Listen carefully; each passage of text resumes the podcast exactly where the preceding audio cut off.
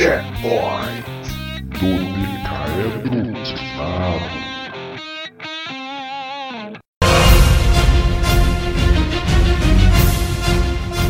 Olá, aqui é o Thiago P e como grande entusiasta da franquia Final Fantasy e de não gastar 250 reais em um jogo de videogame, admito que quase vim as lágrimas ao ver que Final Fantasy VII Remake entrou como um dos jogos gratuitos de março pela PS Plus e baixei o jogo quase no mesmo instante que ficou disponível na PS Store. Eu já sabia que havia algumas grandes mudanças entre o jogo antigo e o remake, e era esperado, afinal, a forma de jogar videogame mudou no decorrer dos anos. E até comentamos isso no nosso episódio 9 do podcast sobre remakes e remaster nos games. Então iniciei o jogo de peito aberto para ver o que a Square Enix tinha a me oferecer nessa nova versão. A primeira coisa que com certeza salta aos olhos são os gráficos, eles são lindos, tanto as cutscenes quanto no jogo em si. E é muito engraçado ver como conseguiram ainda manter a boa similaridade de cenário e personagens entre o gráfico realista de agora e os bonequinhos poligonais da época do PS1. A apresentação e a chegada do Cloud no trem, junto com o Barrett e seus comparsas, foi nostálgica, mas logo depois pareceu que eu estava em outro jogo. Na primeira batalha, a gente é apresentado a uma mecânica muito mais similar aos jogos como The Witcher, Assassin's Creed e Dark Souls, do que aquele esquema por turnos da primeira versão. A princípio não senti falta, ainda mais porque conseguiram colocar de uma forma bem interessante uma forma de acessar um menu rápido de batalha para conseguir usar itens, habilidades especiais ou lançar magia. Mas comecei a pensar comigo mesmo, como será quando a equipe aumentar? Afinal, o mais legal dos jogos de RPG por turno é poder traçar estratégias de luta durante a etapa de preparação do turno e depois lançar todos os ataques, defesas e magias necessárias.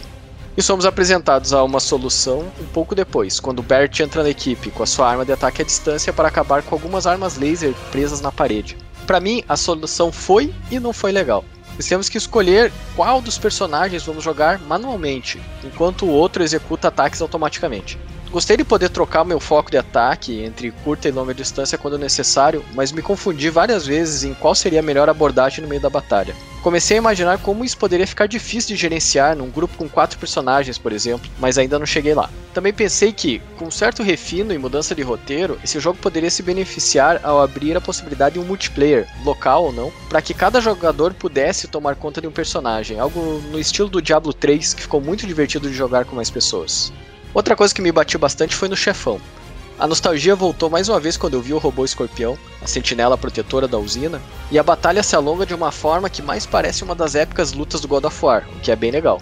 Porém, o jogo ensina que há duas formas de tentar fugir dos ataques: com R1, se protegendo como se fizesse um escudo com a arma, ou se esquivando com o círculo. Em jogos como The Witcher e Horizon Zero Dawn, você se bate no começo, mas depois pega o jeito, Nesse aqui eu ainda não consegui aprender como proteger melhor. E tomei tanta porrada do chefão que gastei todas as minhas 20 poções de cura. A impressão que tive é que alguns ataques não podem ser defendidos ou esquivados, algo que é normal no jogo por turnos da primeira versão, mas vou ter que pesquisar melhor sobre isso porque ficou estranho nesse novo estilo. Por fim, quem jogou Final Fantasy VII original deve se lembrar da correria para fugir da usina antes de explodir a bomba. Aqui é a mesma coisa, mas muito mais emocionante, porque você tem que controlar todas as funções e afins e encontrar o caminho correto com a ajuda do mapa, enquanto vários guardas e robôs se metem na sua frente. Dá aquele desesperozinho, mas também uma adrenalina legal. E essa foi a minha primeira experiência com Final Fantasy VII Remake até o momento. Como primeiras impressões, posso dizer que é realmente um novo jogo com o roteiro do antigo.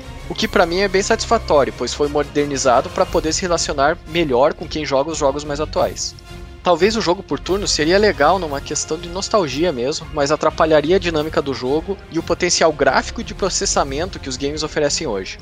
Até existe uma possibilidade de jogar no modo clássico de combate, mas isso muda até mesmo a dificuldade do jogo, que vai para o modo fácil.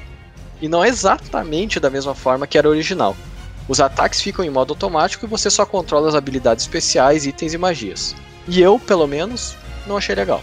Ao flertar muito com a forma antiga das batalhas, mas querendo atualizá-las, a Square Enix pode ter tropeçado um pouco no quesito de tornar a experiência mais fluida quando a equipe aumentar de tamanho, ou talvez eu que não esteja sabendo jogar direito.